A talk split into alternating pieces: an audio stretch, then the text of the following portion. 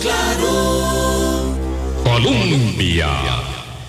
Con un país en sintonía, 8 en punto de la mañana. ¿Qué tal? ¿Cómo están? Muy buenos días, bienvenidas, bienvenidos a nuestra ventana de opinión. Llueve esta mañana aquí en Zapote y alrededores por lo menos, en Curridaba también.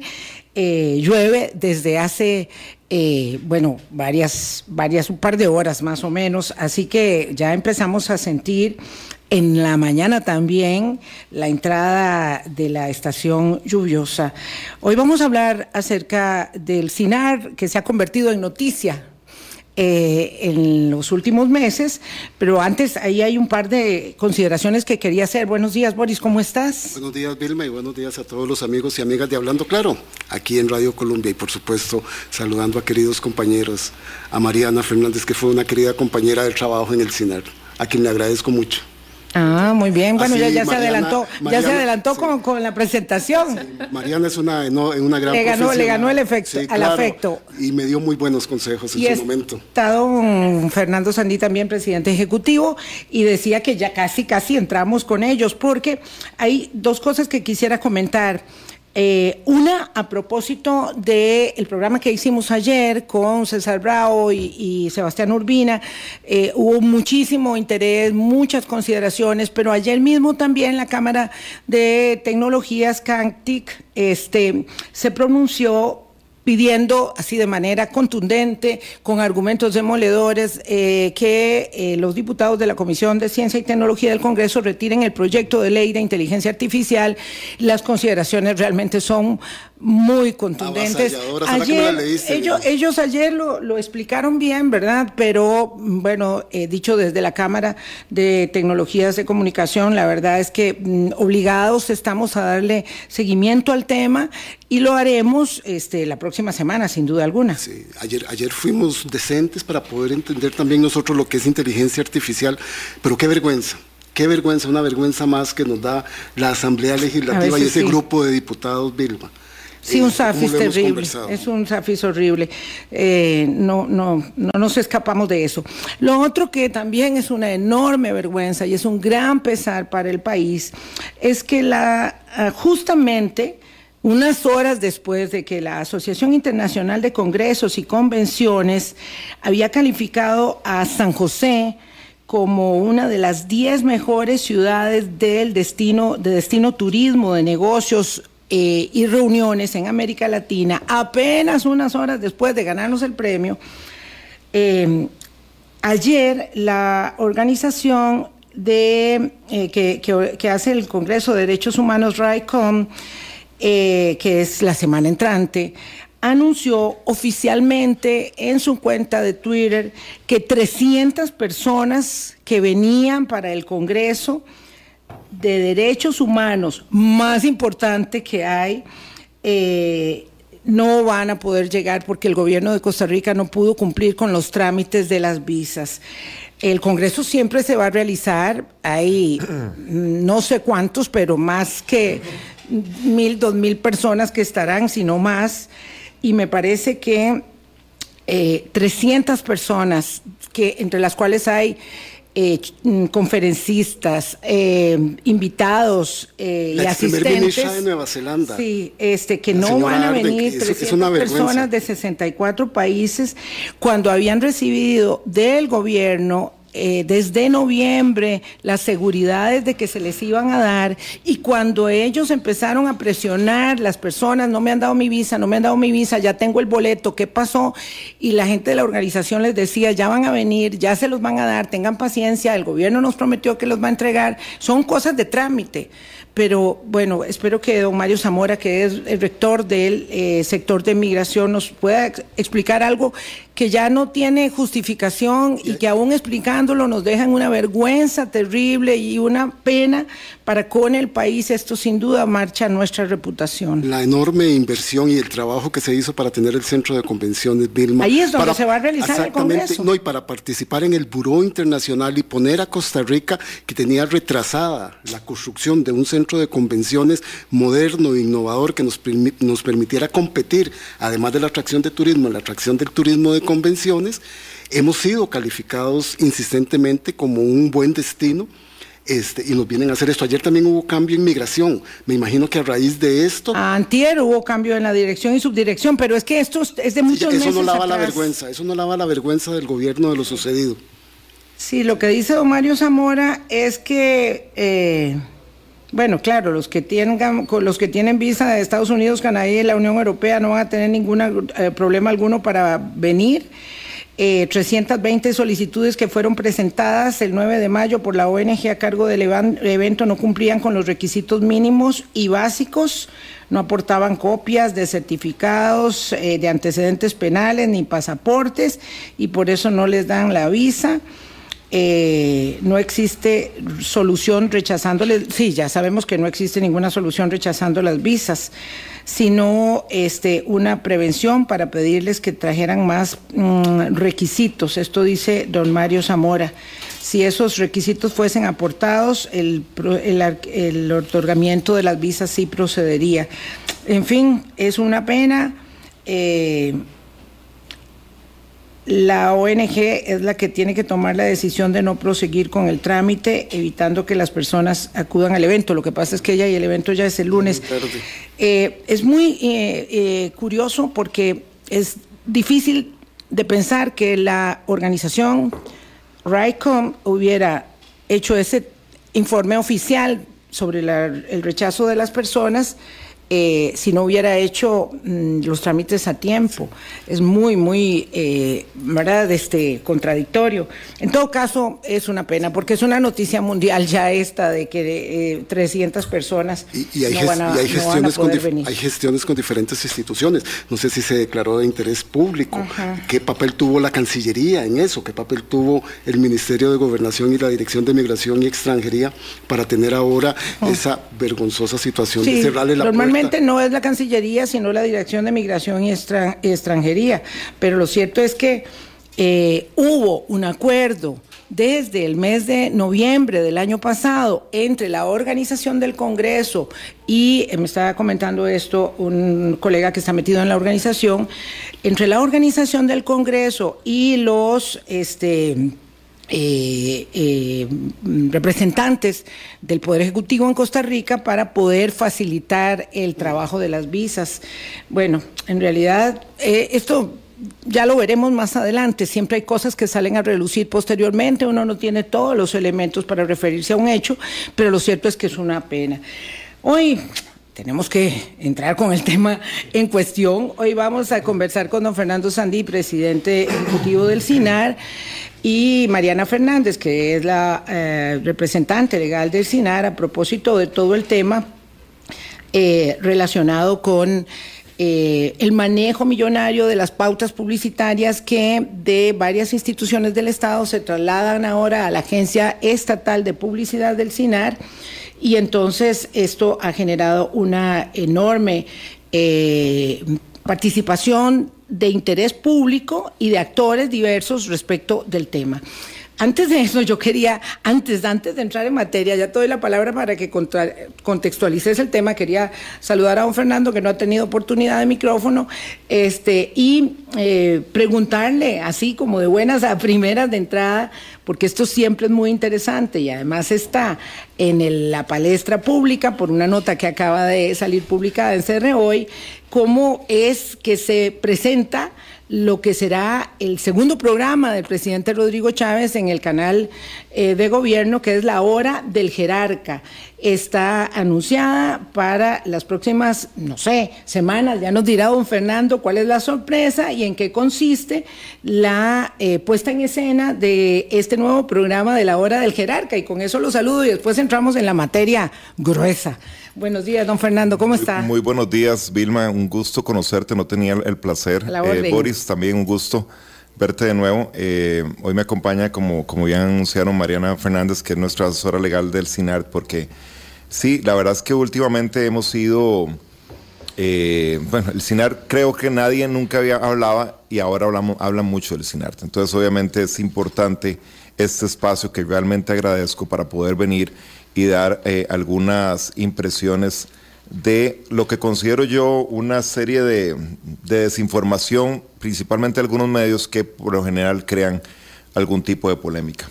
Eh, ¿Qué tal está lo del presidente? ¿Cuándo es ese, ese, programa? Ahora vamos No, no, a no, es, y es que y es curioso porque y es que es curioso porque el presidente no tiene nada que ver en el, en el tema, o sea, nosotros tal vez Boris lo- La hora del jerarca no va a ser, no, no, va no, a ser con él. No, es- no es con él, eso es lo curioso. Con jerarcas de gobierno. Sí, exactamente, o sea, es nosotros la hora de los jerarcas, entonces. De hecho, de hecho hay, hay bueno, y, y quiero aclarar acá, no sé, bueno, obviamente fue algún, hubo alguna fuga de información, los programas están todavía en desarrollo, pero sí, la hora del jerarca, lo que compete por un tema de... Hay dos objetivos principales con, respecto al- al- a los programas que se hacen en el CINAR. El primero, obviamente, un tema de información y, de- y dar eh, cuentas a la ciudadanía. El CINAR es un gran instrumento para eso.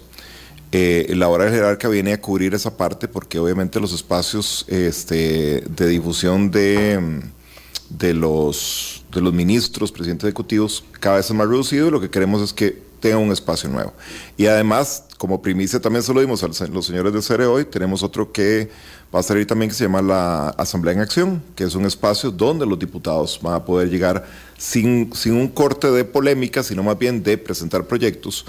eh, donde se- Claro, ellos sí tienen canal, los, los jerarcas del Ejecutivo no, lo- No lo los, de, los de la Asamblea sí, porque tienen un canal que, Entonces- que es 24 horas para ellos. Por eso, ¿verdad? eh, Vilma, es importante porque muchas veces esta, estos titulares o estas sugerentes este, reflexiones que hacen algunos medios tienden a, a complicar la- la- el, el entendimiento del usuario. La hora jerarca se refiere a presidentes ejecutivos, ministros, viceministros, que en... Y el presidente se queda con cafeteando con el, presidente. El presidente Ese sí. maneja su comunicación. Yo no tengo que ver nada con cafeteando. Ok. Eso, no es un pro- eso, eso no es un programa de, Sí, de- no, de lo no, no no, vemos nosotros. no lo transmiten. Exacto. Ah, ok. ¿Y cuándo va a empezar entonces la hora de los jerarcas? Deberían ponerle esa hora. Bueno, sí, es que un, un- jerarca es, un jerarca es un- una persona que es este el que dirige. El invitado de cada semana. Dirige una institución. Sí, la intención de que el programa sea dos veces a la semana.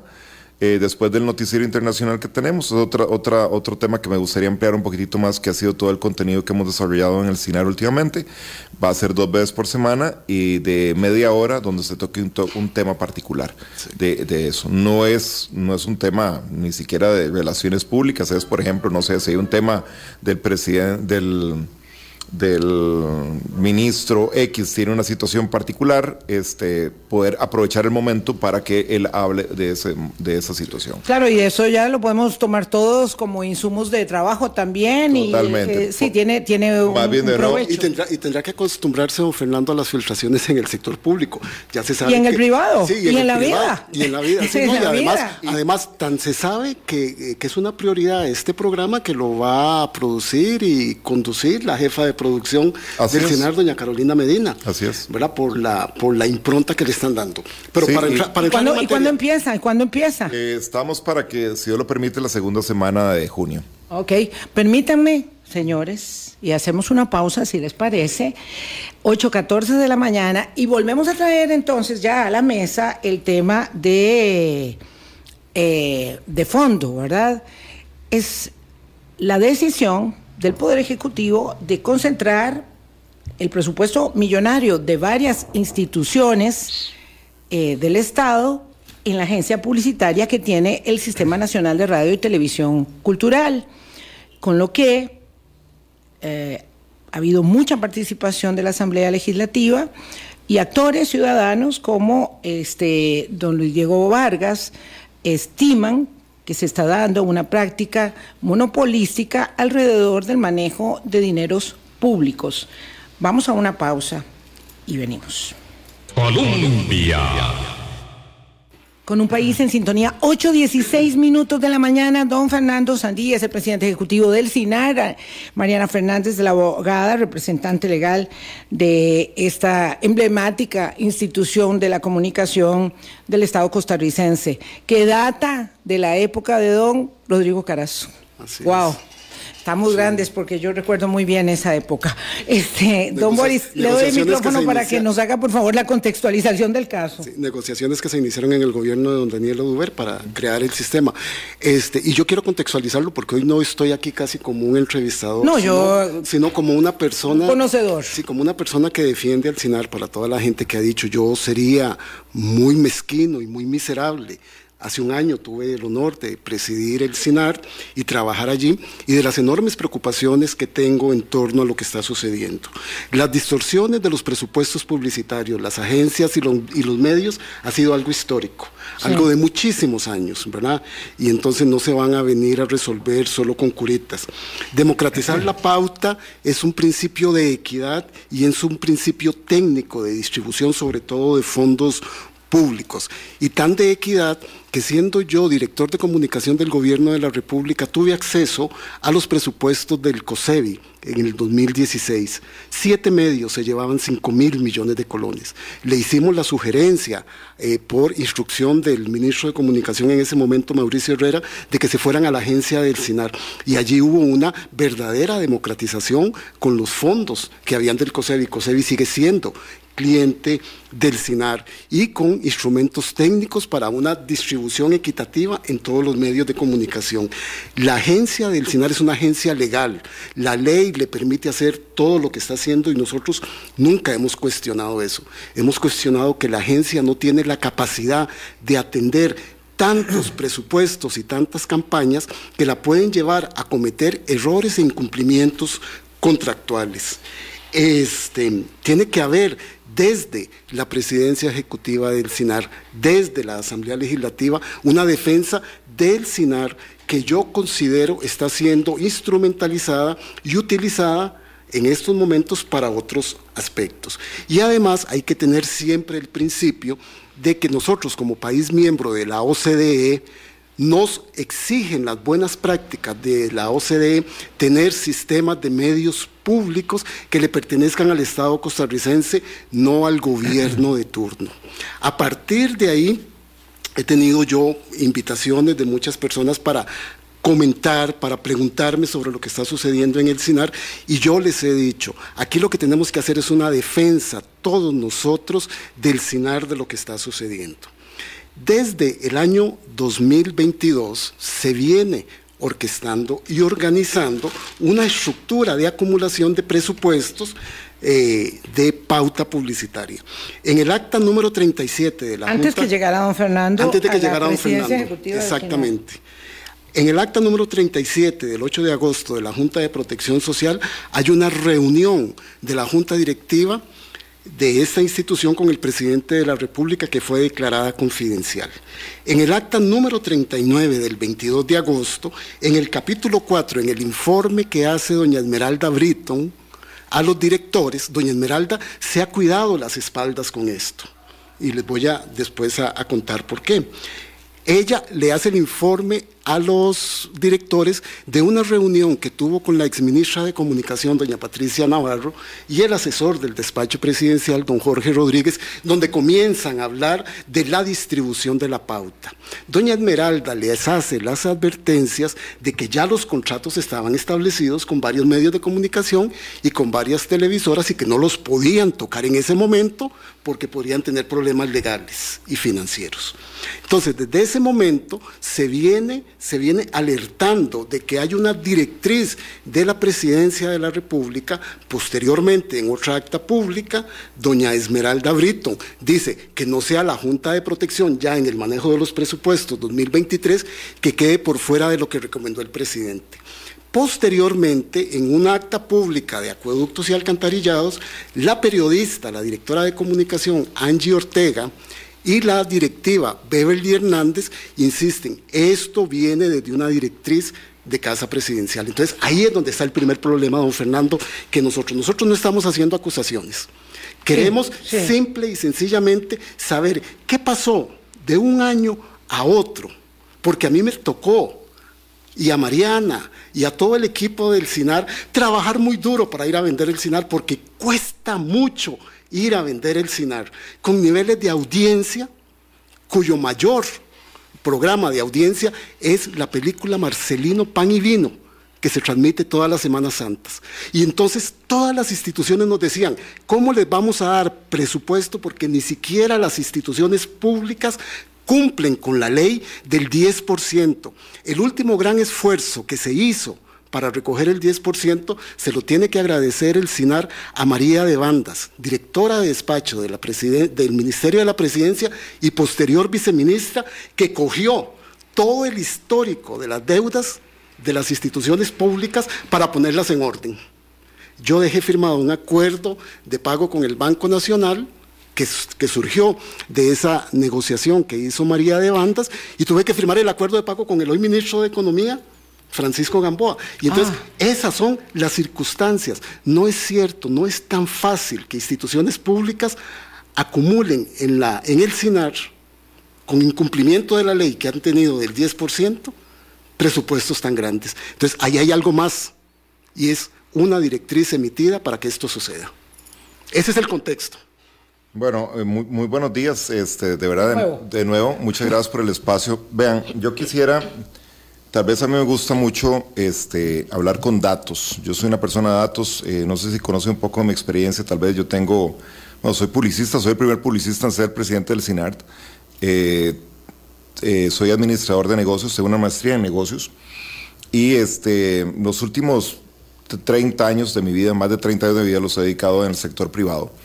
Eh, los últimos 25 años fui, em, em, trabajé en, la agencia JBQ 12 años, fundé JBQ El Salvador, este, 10, 11 años en, 10 años en Grupo Garnier como gerente general de su agencia digital más grande que se llama House Densu.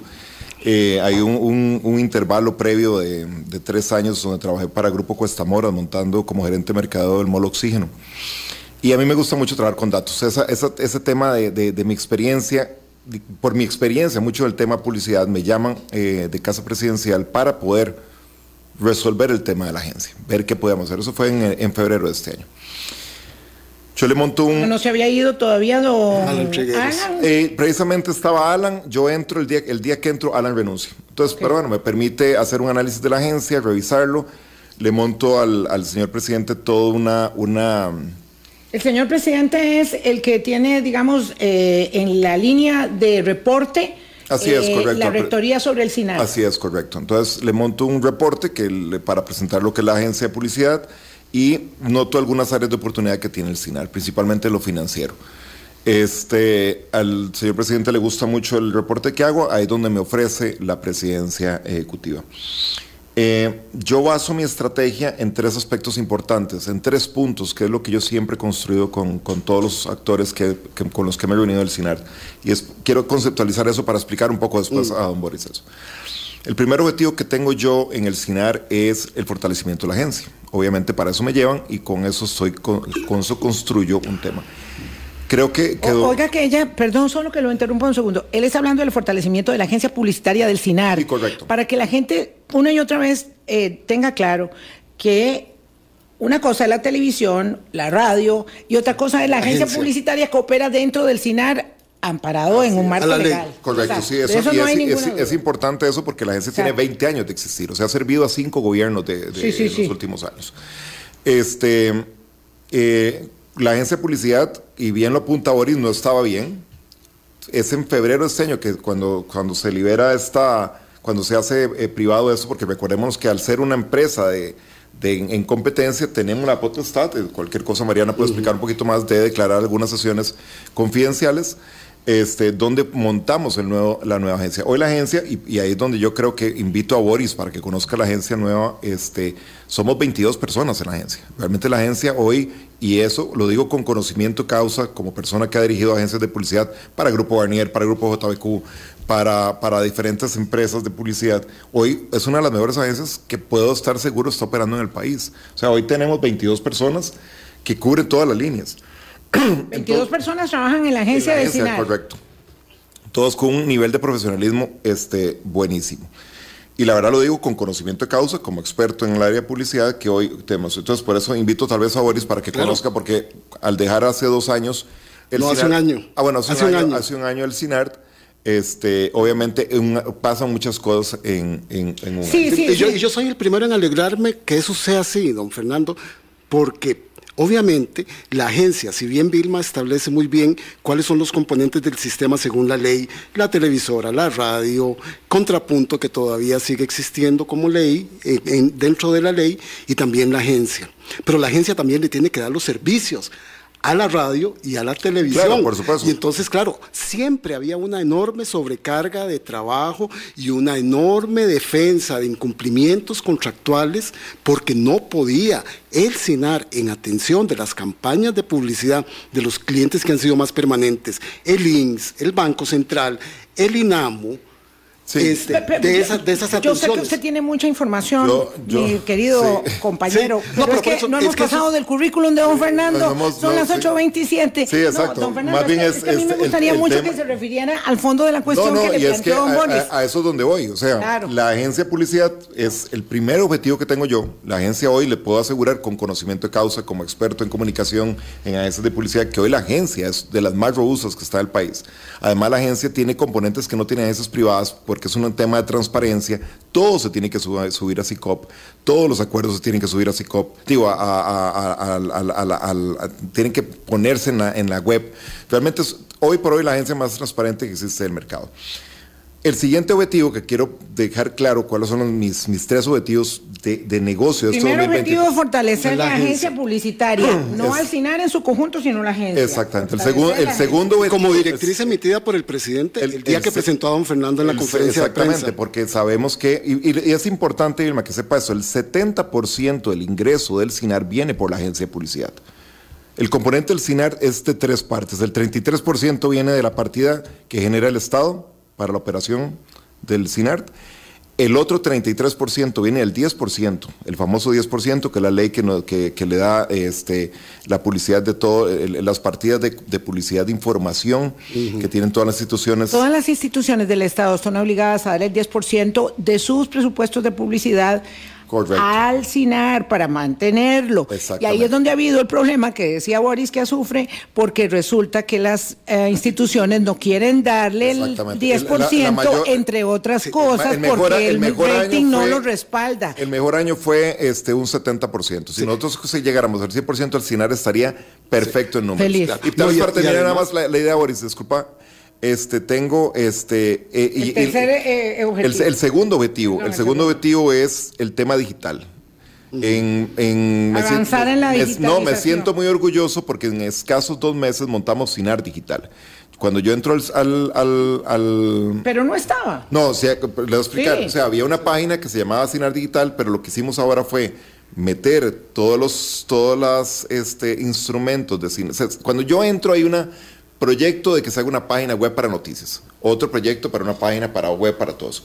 Consolidamos en solo una página que se llama Cinar Digital todos los servicios de, de- del Cinar. Digamos que le dieron empuje a, a- a Exactamente, la porque ¿qué es lo que pasa? Que sentimos que el CINART, obviamente para las nuevas generaciones, se está quedando totalmente rezagado. Yo siempre cuento la historia, que todo el mundo se cansa de ver esta historia. Cuando a mí El me, cuando me, objetivo, cuando a mí me nombran gerente de presidente ejecutivo, le digo a mi hijo, eh, ponga Canal 13, mi hijo de 19 años ni siquiera sabía cómo, se- cómo se pasaba eso. A ver, y el eh, tercer objetivo es el- el- la generación de contenido. ¿Qué me topo yo en el, en el CINAR? Que prácticamente habían 17 periodistas, un noticiero a las 9 de la noche. Hoy en estos momentos tenemos eh, un noticiero en las mañanas, las 13 del 13, tenemos una, un programa de opinión que se llama Conversamos, tenemos el noticiero mediodía, tenemos una revista que se llama Su Lado Positivo, que es una revista muy bonita, le invito a que la vea. Este, tenemos este, noticias cada hora, una noticia, un noticiero estelar a las 6 de la tarde, un noticiero internacional después de ese noticiero, y ahora venimos con esos dos programas que comentamos al inicio. Entonces, ¿por qué pasa todo esto? Porque yo siento, además de una responsabilidad fuerte de, poner el 10%, que por ley tengo que hacerlo, en programas de calidad. Entonces, volviendo ya inicialmente a la pregunta de don Boris, sí, obviamente hay mucho, mucho interés de que el dinero del Estado circule en empresas del Estado. Así como a mí me dicen, tengo que tener un, un teléfono del ICE, tengo que tener mi seguro de, con el INS o tengo que tener mi cuenta de cuenta del banco con el Banco Costa Rica cuando trabajo en una institución pública, ¿por qué no tener eso? Este, el, el- que, la, que la institución que más experta o de mayor contenido este, con, de comunicación, que es el CINAR, maneje publicidad del Estado. Entonces, ¿qué me topo yo con, con esto? Sí, hay muchos negocios que estamos cerrando, pero no significa que la plata entra. Eso es importantísimo que sepan. O sea, casi todos o la mayoría de los contratos son contra entrega. Me explico, o sea, se abrió O sea, una- en este momento Colby Acueductos eh, y la Junta de Protección no han girado el Ah, dinero. cero, Lo que cero. tienen ustedes son eh, Vea, doña Vilma, yo promesas. quisiera que vayan al cine porque la gente cree que las, las carreteras son de oro, que el zacate, no sé, es de plata y este y que tenemos, este, no sé, un- las, las, o sea... A mí me han investigado tanto que usted sabrá que yo estuve ahí en Zoom Electoral haciendo un, un proyecto con mi colega Ernesto Rivera y Álvaro Murillo, Gustavo Araya para las elecciones, entonces sabrá que yo conozco muy bien el Zacate, Sí, los correcto, ¿no? estudios y, todo lo que ve- hay en el cine. Y, y ve, que, ve que interesante, o sea, es, eh, es la primera vez en muchos años, y, cre- y creo que Boris no vivió esta, este tema mediático, eh, donde, donde realmente estamos, mi objetivo principal es dejar en número negros el CINAR, por primera vez en los últimos 10 años, porque eso no ha pasado, este, Pero ¿sabe usted, don Fernando, y, por y qué? y más, y más, y, y- y es, es donde más presión mediática se ha recibido. Me explico, o sea, estamos tratando de que el CINAR surja, crezca, tengamos mejores, inclusive mejores salarios para los empleados, mejores contenidos, y es en el momento donde más ataque tenemos. Claro, ¿y sabe por qué es ese ataque, don Fernando? Porque yo estoy absolutamente de acuerdo. Yo fui el primero que me alegré cuando me dijeron que iban a fortalecer la agencia y que iban a buscar más presupuestos. Y yo dije, qué dicha.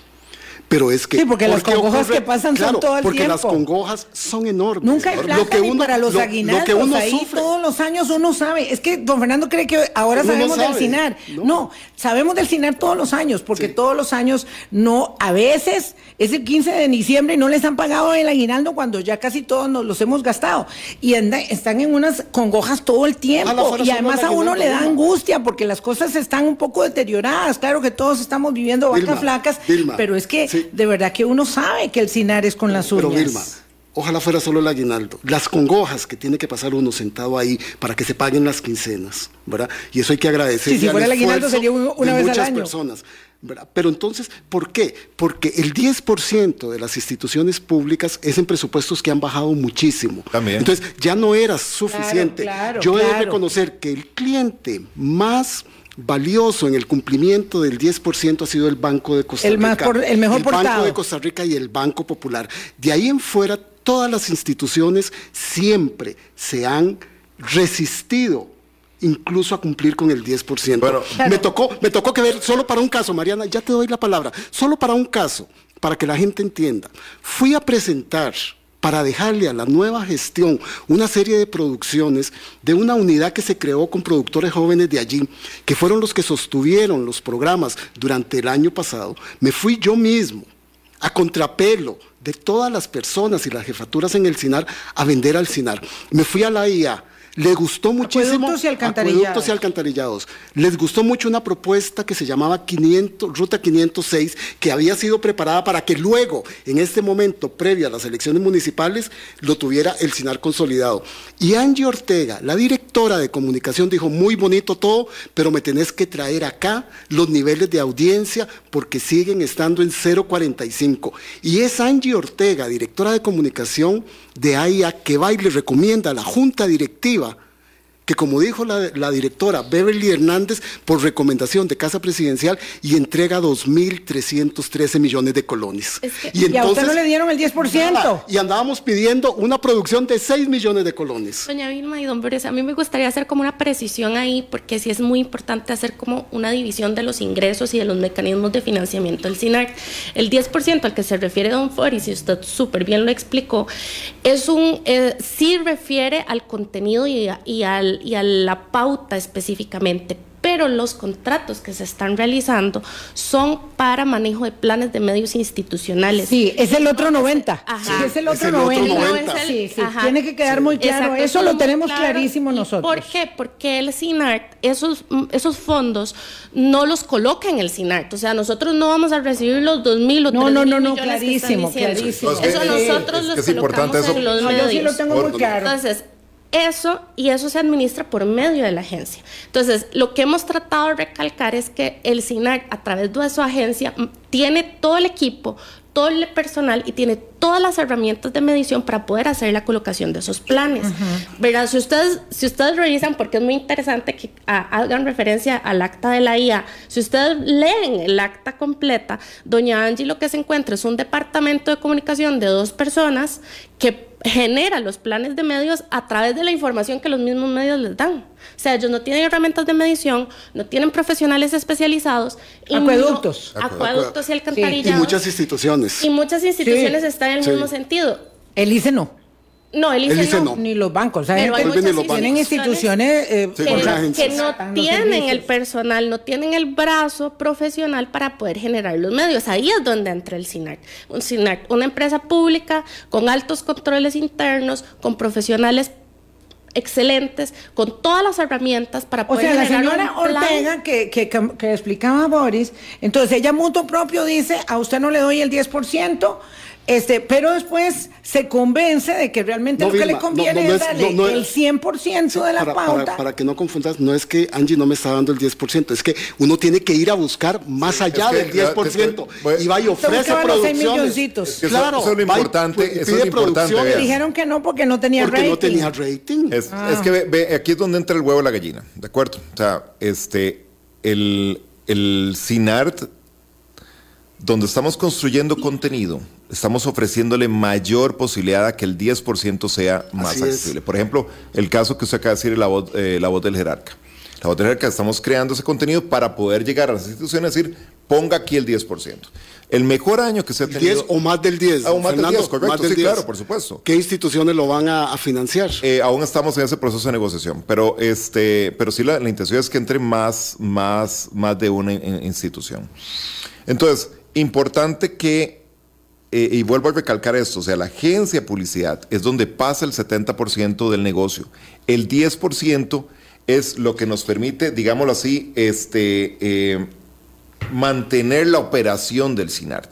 ¿Qué es lo que pasa? Que sí, históricamente ha habido muchas empresas que simplemente no aplican la ley. ¿Ok? Es un tema, como dice Boris, hay que salir a buscar eh, el dinero.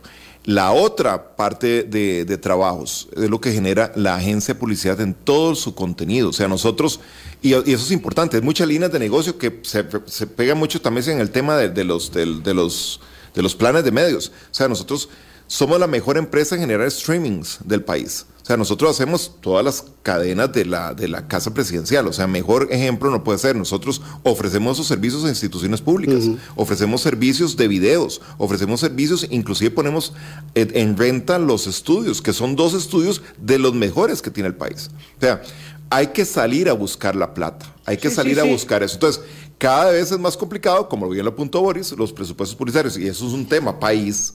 Son, cada vez reducen más, las instituciones del gobierno van más. Pregúntenos. Entonces, pregúntenos. ve- ve que- ve que- a, ve que a difícil. nuestra casa mm, Columbia. Ve qué difícil, Vilma. O sea, nosotros tenemos este, la partida del gobierno cada vez reduce, se reduce más. Ya nos informaron que inclusive el próximo año seguro vamos a tener un recorte. Entonces ya hay que salir a buscar más plata.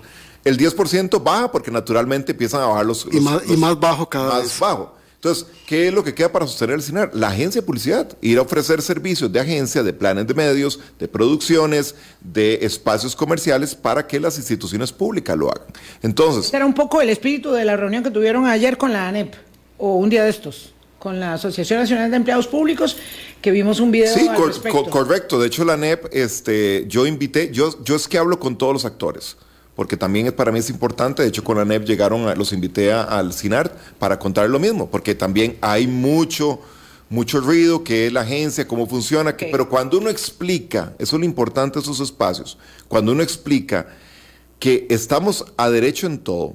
Por ejemplo, el, el invitado que estuvo la vez pasada, de, que puso una acción, cuando dije yo en, en conferencia de prensa, que vamos para, con- para por todo el negocio. por todo. Por, no, yo dije, vamos por todo el negocio que la ley nos faculte. Es Sí, que sí. pidiendo Por todo lo que se pueda. Por todo lo Todo que se pueda. dijo Eso usted, digo. sí, vamos y es por que todo lo que yo se pueda. vengo con esa filosofía, y de verdad lo digo, de empleado, de empleado privado. O sea, a mí me pusieron, me pusieron en casa presidencial para rescatar el SINAR y mi objetivo fundamental es dejar con números negros el SINAR. O sea, y yo voy como un tren bala. O sea, de verdad voy sobre ese objetivo respetando siempre, por eso es que siempre Mariana es mi mejor amiga en el CINART, porque todo lo tengo que hacer a derecho. Si yo quisiera hacer como yo le hacía las cosas en el sector privado, que era, digamos, más, más agresivo, más fuerte, con decisiones mucho más expeditas, de, me caigo a la, a la primera y por eso es que Mariana muchas veces mi chaleco salvavidas, Sí. este, donde me paran muchas cosas. 8.41, tengo que hacer una pausa. Don Fernando Sandí, presidente ejecutivo del CINAR, y Mariana Fernández, la representante legal.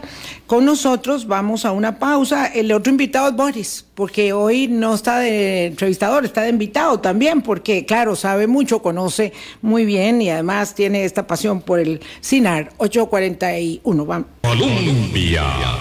8.42 de la mañana. Eh, tal vez es posible establecer una cancha deliberativa donde entendamos que no todo el mundo es el dueño de la verdad, ni todo el mundo está este, mintiendo flagrantemente. Cuando el excomisionado de la Comisión de Promoción de la Competencia, Luis Diego Vargas, establece una acción antimonopolio o una denuncia para que se investigue una práctica monopolística en el CINAR, con, el, con la frase vamos por todo lo que se pueda del negocio, eh, en realidad esto podría configurar una acción monopolística donde están confluyendo las estos recursos de pauta publicitaria que manejaban antes, digamos, por concurso, eh, las instituciones que sacaban a, a- O agencias a- privadas. a agencias, claro, a Agencias publicitarias públicas y privadas sus eh, ofertas para que les manejaran las pautas, pero estamos hablando del ICE, de acueductos eh, o de mm, Junta de Protección Social. Eh, particularmente entiendo que de la Junta de Protección y, de, y del ICE, porque lo que explicaba Mariana es que Acueductos de todas maneras no tenía agencia ni nadie que le manejara el asunto mm, profesionalmente, y entonces ahí podría es, eh, configurarse esa práctica. Y el otro tema, creo que es el gran tema, y solo faltan 10 minutos para el, el tema, es el tema de la democratización de la, pau- de la pauta, porque Claro. ahí cabe todo. No, ese- un eh, roto y un cosido caben igual. Y es que es importante, Entonces, ¿qué pasa, Fernando? es importante en ese, ese que uno tiene que ver las situaciones políticas y sociales a la luz de una coyuntura. Y la coyuntura excede en mucho al CINAR. Y cuando se habla de instrumentalizar el CINAR, teniendo en cuenta, ¿verdad?, lo que ha pasado eh, desde mayo para acá, se entiende que hay un ecosistema de medios alrededor de la gestión del Poder Ejecutivo, de la Casa Presidencial, que se quiere, digamos, alimentar. Y hay muchas personas de esos eh, medios que están con promesas de pago pendientes también, así como ustedes están esperando la plata, otros están esperando la plata. Entonces, ¿qué puede decir usted Al hecho no legal y no monopolístico de la presunta práctica que se puede configurar de parte de las instituciones frente al tema de cómo el SINAR va a garantizar que la democratización de la pauta no sea eh, no solamente un espejismo, sino una mm, forma de dar zanahorias y garrotes. Es, una muy buena pregunta, Vilma, y la verdad que le agradezco montones. Eh, yo, quiero, yo quiero dejar claro que el tema de democratización de la pauta suena muy, muy político, muy, muy este, estructurado. Yo lo veo de dos líneas, ¿de acuerdo? La primera línea es que más, y vuelvo a insistir en esto, que más dinero del Estado circule en empresas del Estado. Creo que entre más este capital estatal podamos tener en el SINART, mejores eh, instituciones como el SINART, que tiene además un valor este, cultural, social, este, eh, de educación al costarricense es importante tenerlo. Y el segundo punto es, en, en el tema de la democratización de la pauta, es lo que se ve apunta el tema de medios. Yo como experto en agencias de publicidad, primero que todo, lo que hago es, siempre cuando vemos el tema de esta democratización de la pauta, es cómo logramos las mismas audiencias que se tiene para un plan de, de- de negocios. Por ejemplo, no sé, quiero llegar a un determinado target. ¿Cómo amplío esa audiencia con menores recursos utilizando más medios de comunicación? Eso es lo que significa democratización de la pauta. Que más medios me permita una, una, una, una mayor audiencia. ¿Qué es lo que, por ejemplo, cómo se lo explico yo al presidente de una forma muy sencilla? Si yo me voy a un, a un noticiero prime time eh, eh, ahora en, en Costa Rica, eh, más o menos cuesta 2.300 dólares. ¿Ok? 30 segundos una vez. ¿Ok? Esos 2.300 dólares, si yo los aplico en cinco medios, posiblemente le va a llegar a los mismos 160 mil personas que llega a ese prime time. 2.300 veces, con, con 2.300 dólares, mucho más veces en, en, en, diferentes, en diferentes medios. Eso es lo que tratamos de hacer nosotros con eso. Ojo, y no estoy diciendo que vamos a quitar pauta televisión. De hecho, tenemos planes de medios que tienen a todos los medios. Todos los Pero. ¿cómo van a Pero- garantizar ustedes que le van a dar la pauta de manera, este, digamos, eh, efectiva y eficaz a los medios que tienen la capacidad de Vilma, tener más rating? Nosotros tienen tenemos y todas las no- y herramientas. no que le van a entregar la pauta a las Vea, personas. yo, les- yo se lo digo así, que no Vilma. Yo no he recibido, de yo no he recibido una no tienen- directriz de, de gobierno, así se lo digo, si no, no hubiera aceptado el puesto. Que diga, tiene que pautar en esa. En mi oficina se han sentado muchos medios y a todos les he dicho lo mismo. Aquí se trabaja con datos, Con métrica. Eso- con eso- métricas. eso es cierto. Si no se hace eso, no entra a jugar. Claro. O sea, nosotros hemos de, O sea, hay un Ahí, montón no, de gente que Vilma. está ahí. Perdón, voy a, voy a decirlo con claridad. Hay un montón de gente que está ahí en la conferencia de prensa, que lleva los chicharrones, que hace las sodas, que le dan las preguntas para Eso que... no garantiza absolutamente nada. En un guion preestablecido sí, y eso sí. no garantiza que les van a dar la Absolutamente nada. Vilma, si me, si me permites, ahí es donde también vamos a ver realmente, porque puede tener uno una veeduría ciudadana revisando SICOP. Ahí vamos a ver si hay, si hay o no una injerencia y una instrumentalización del SINAR. ¿Por qué? Porque ya han salido publicados medios como La Hora del Juanito Mora, que no es un medio, es una página digital, y El Mundo, Uy, Marketing. Digital, ¿verdad?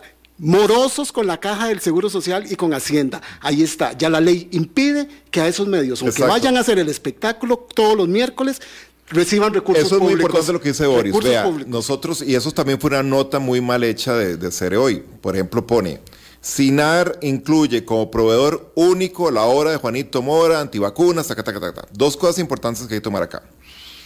Todo medio de comunicación tiene que ser bien recibido en el SINAR. O sea, yo no puedo, por libertad de prensa... Hasta yo. Sí, todos. hasta Colombia, porque Todos, yo... todos. No, No, ojo, todo, que o sea, quede yo- claro que yo no usted imagínese, pauta, imagínese, todo- imagínese el, titu- sí. imagínese el titular después. Sinar rechaza a, A medio, Colombia. no, o a la hora de Juanito Mora, no importa, Colombia, quien sea. Y el segundo punto es que todo medio de comunicación, como es una línea de SICOP, tiene que inscribirse como proveedor único. Vilma Ibarra, en su programa Hablando Claro, No, es, no, el- no. la, no, escúcheme, es la única que Cadena puede. de emisoras Colombia. Cadena de emisoras Colombia Sí, es el yo único que puede dar servicios de Colombia, por eso se llama proveedor único. Canal 7 es el único que Sí. puede dar. eh, entonces, Servicios es muy ahí. mal hecho el titular. Entonces, cuando yo agarro, es, es este. Entonces, todos los proveedores de medios son proveedores únicos. Pero es importante recalcar tres cosas. Todo proveedor de medios tiene que inscribirse en SICOP, tiene que estar al día en Hacienda y tiene que estar al, día en la caja del Seguro Social. Si no. Sí, claro, yo lo no sé perfectamente. juega. Si nosotros aquí en Colombia Vilma, el año pasado se invitaron a, tres- a 300 medios, 300 medios. Solo 170, creo que fueron. Se, se hicieron, eh, se unificaron varios medios eh, porque son eh, un representante puede tener varios medios digitales. Claro, Por ejemplo, claro. Sí. Grupo Nación tiene periódico, tiene eh, Nación.com, eh, La Teja, entonces todo se, todo se unificó en un solo correo, eh, perdón, en un solo contrato.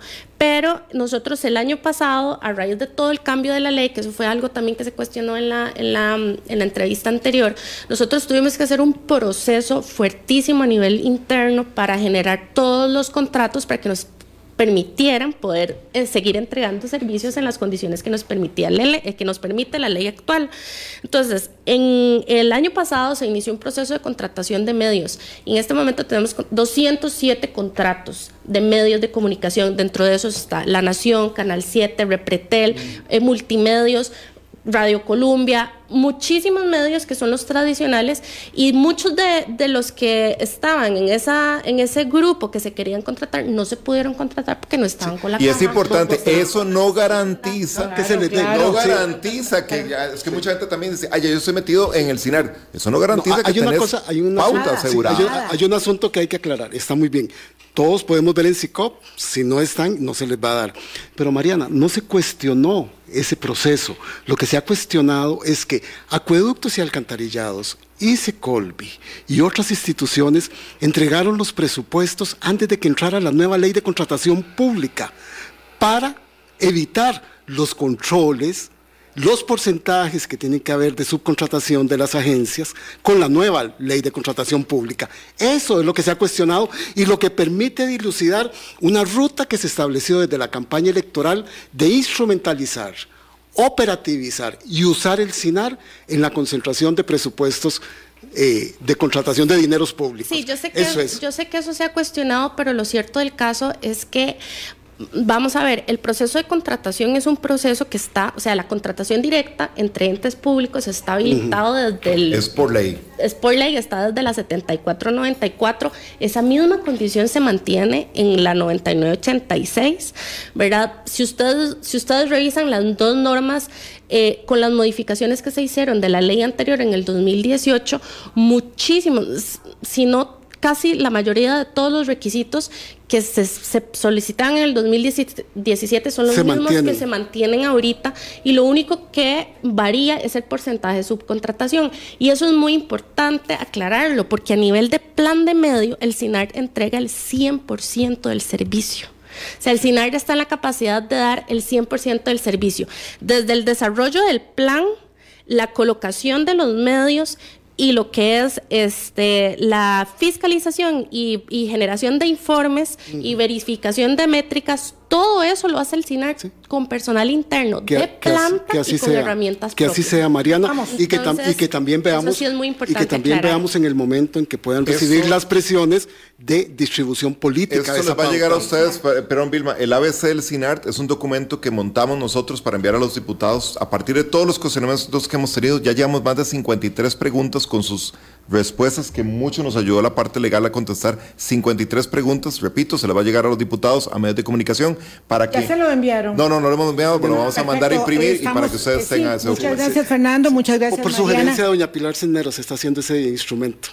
Ah, bueno, claro. Es que los que hemos trabajado en agencias de comunicación, no de publicidad, sino de comunicación, durante tantos años sabemos cómo hacer las estrategias de comunicación y hacer un cuestionario de preguntas y respuestas es fundamental. Es un consejo. Pero es una iniciativa, es una iniciativa mía, nada más para que sepan. Nadie le ayudó. Dice, nadie le dio la idea. Nadie le dio la idea. mía como presidente del CINART. Sí. Eh, muchas gracias a don Fernando, a Mariana por haber venido a nuestro espacio. Aquí siempre se puede conversar, así que estamos a la orden. Y Este, aquí tienen a otro defensor del CINAR, don Fernando. Muchas no, gracias. ese tiene la bandera, dejó este la exhibición permanente y eh, pintó, hizo, hizo todo lo que pudo cuando estaba allá. Dice don Yacín Quesada que también está esperando una cita y que ya viene para acá porque quiere ver a don Fernando, nuestro gerente general, quiere ver a don Fernando Sandí, porque claro, también Cadena Emisoras Colombia está en la, en la fila en la fila para poder este, ser partícipe de la distribución equitativa y de acuerdo con el rating de los presupuestos que ojalá algún día se concreten en eh, esa distribución democrática de verdad. Muchísimas gracias a ambos, gracias a Ustedes, amigas, amigos, a la orden. Eh, nos encontramos el lunes. Pásenla muy bien, cuídense mucho. Ya ahora sí está lloviendo tieso y parejo, así que entre el bochorno y la lluvia, cuídense muchísimo. Y la gente que vive en el sector de la galera o va para Cartago o viene, habrá 55 horas de cierre y eso va a ser la madre de las presas. Así que paciencia y si no tienen que salir, no lo hagan. Pásenla muy bien, cuídense mucho, chao.